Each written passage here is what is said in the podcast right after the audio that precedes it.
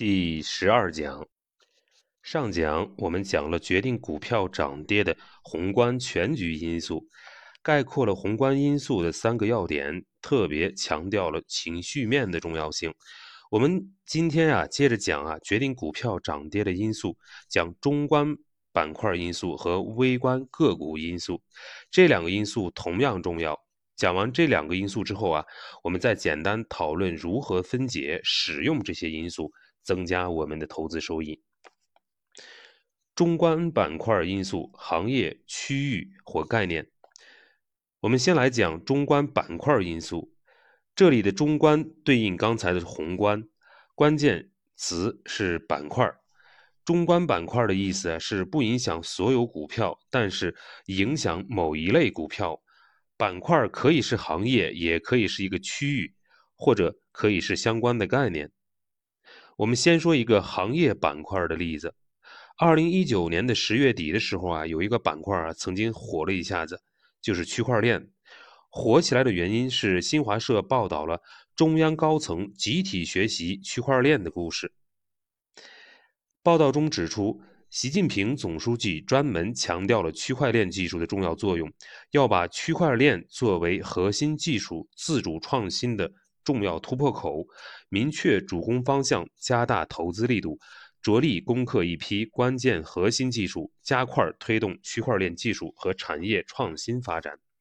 高层呢这么重视啊，市场当然会浮想联翩，甚至是有人想入非非了。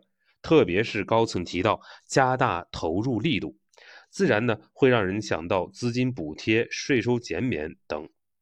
不管怎么说，这个行业看起来迎来大发展，相关概念股呀也是自然闻风而动了。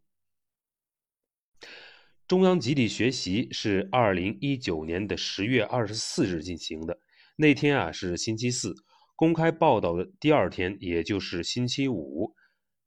然后在随后那个周末，很多股票已经在一年中涨停了。到周一股市开市，也就是十月二十八日，A 股市场上的一百五十中一百五十只区块链概念股涨停，整个区块链板块啊涨幅啊达到了百分之八点零五，远超大盘指数的涨幅。更夸张的是，某媒体统计。已有超过五百家 A 股上市公司公布自己和区块链有直接或间接的关系，相当于每七家上市公司就有一家宣布涉足区块链，侧面反映了板块的火爆程度。那么实际上，区块链作为一种探索性的技术啊，落地场景少，这么多企业涉足区块链啊是不可能的。这里面鱼龙混杂，不少股票就是蹭热度的。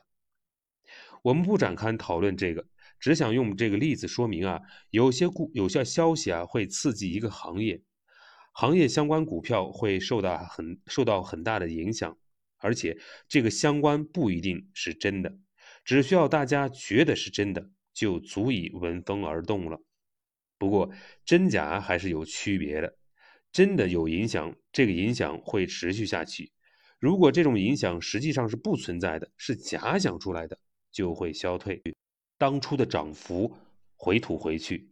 区块链热潮里啊，很多牵强附会的概念股，第二天就开始回调了。关于中观板块啊，还有很多例子，比如以前有个政策啊，叫做家电下乡，就是补贴销往农村地区的家电。这样的政策出台啊，家电股啊当然是闻风而动了。类似这样的政策，还有对新能源汽车的补贴。你要注意的是啊，这些都是双刃剑，到补贴结束的时候啊，就是利空，相关板块啊要受到负面影响。中观板块啊，不仅可以是行业，还可以是一个地区。我们来举个例子，比如二零一九年二月十八日。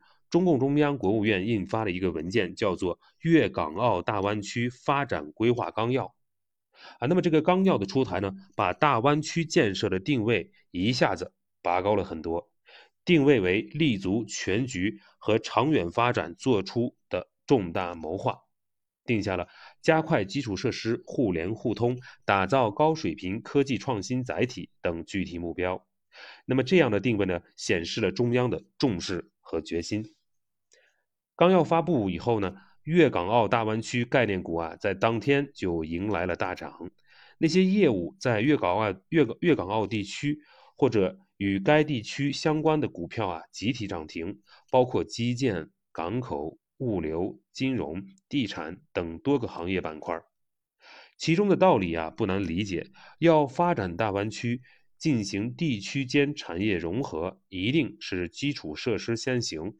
高速公路、机场等行业需求增加，大湾区建设连通以后，贸易港口更加繁荣，相关的物流、供应链等行业也将受益。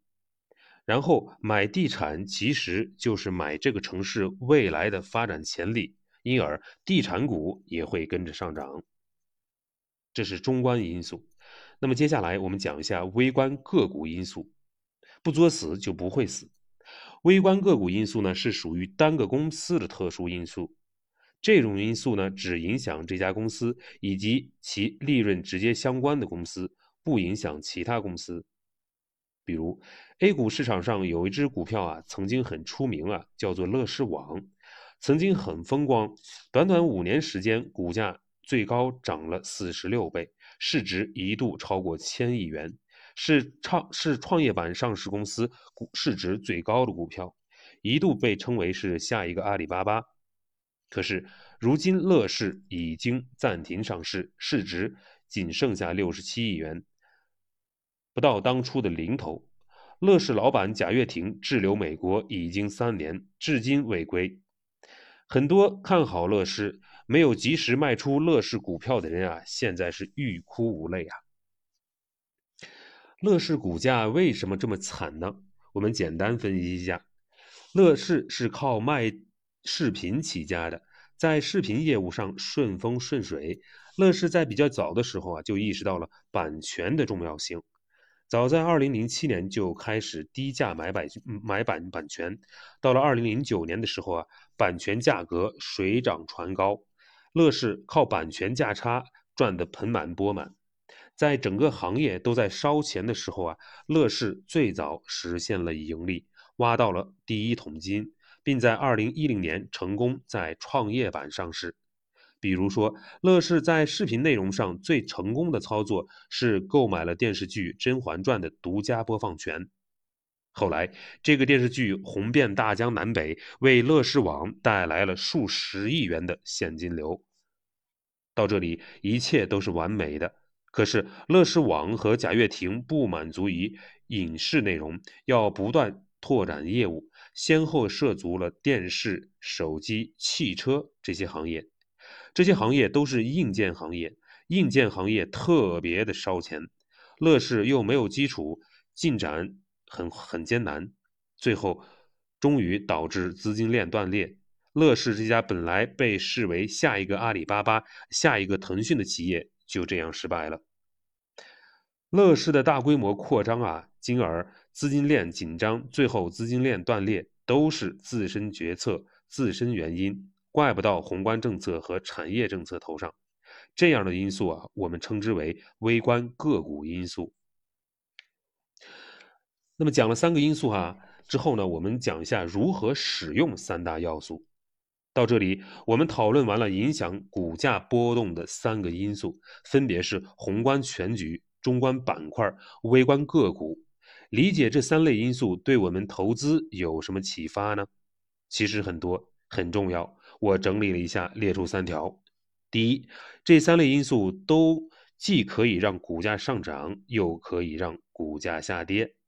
事先我们并不知道股价会上涨还是下跌，因此也经常称之为三类风险，分别是系统风险、板块风险和个股风险。我们理解投资风险，就要理解这三类风险。把风险分解为三类，就是让我们理解风险，理解了思路，理清了思路，避免了一团糟，越理越乱。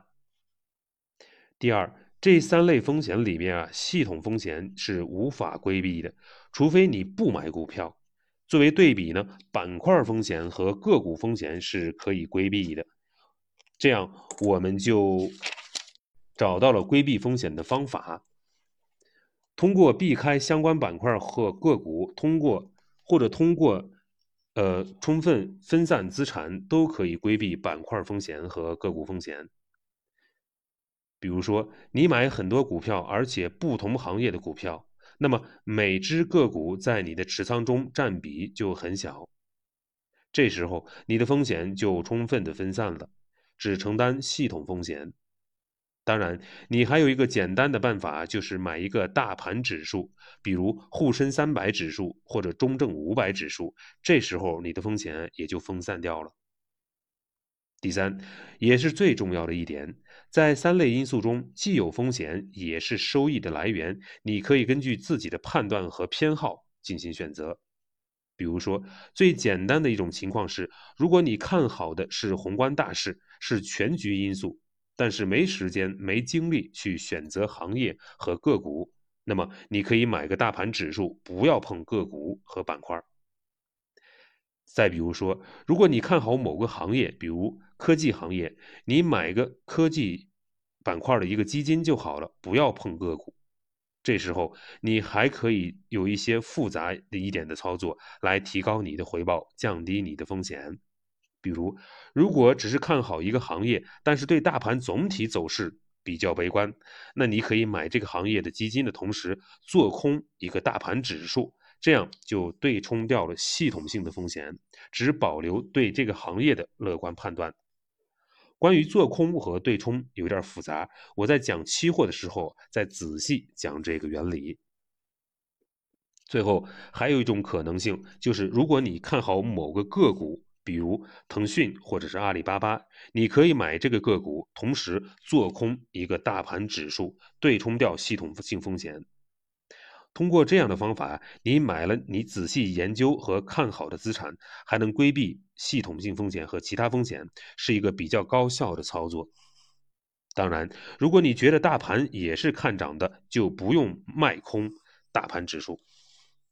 当然，这些对冲操作都是有一定的经验积累之后才需要考虑的事情。对于投资经验不足的投资者，我的建议还是被动投资，买主动或者被动管理的基金。参见投资实务部分。本讲的重点，股价的涨跌有三个因素：宏观全局因素、中观板块因素、微观个股因素。第二，这三类风险。这三类原因导致的风险分别称为系统性风险、板块风险和个股风险。其中，系统风险是不能分散的，板块风险和个股风险是可以分散掉的。第三，投资的时候可以购买你看好的资产，同时对冲掉不必要承担的风险。思考，学会把系统风险、板块风险、个股风险分开来看，是正确看待股价波动的开始。你不妨想想，在未来的投资中，你想通过哪个因素获得收益？换句话说，你在分析哪个因素上具有比较优势，或者你愿意承担哪种风险，借此获得收益？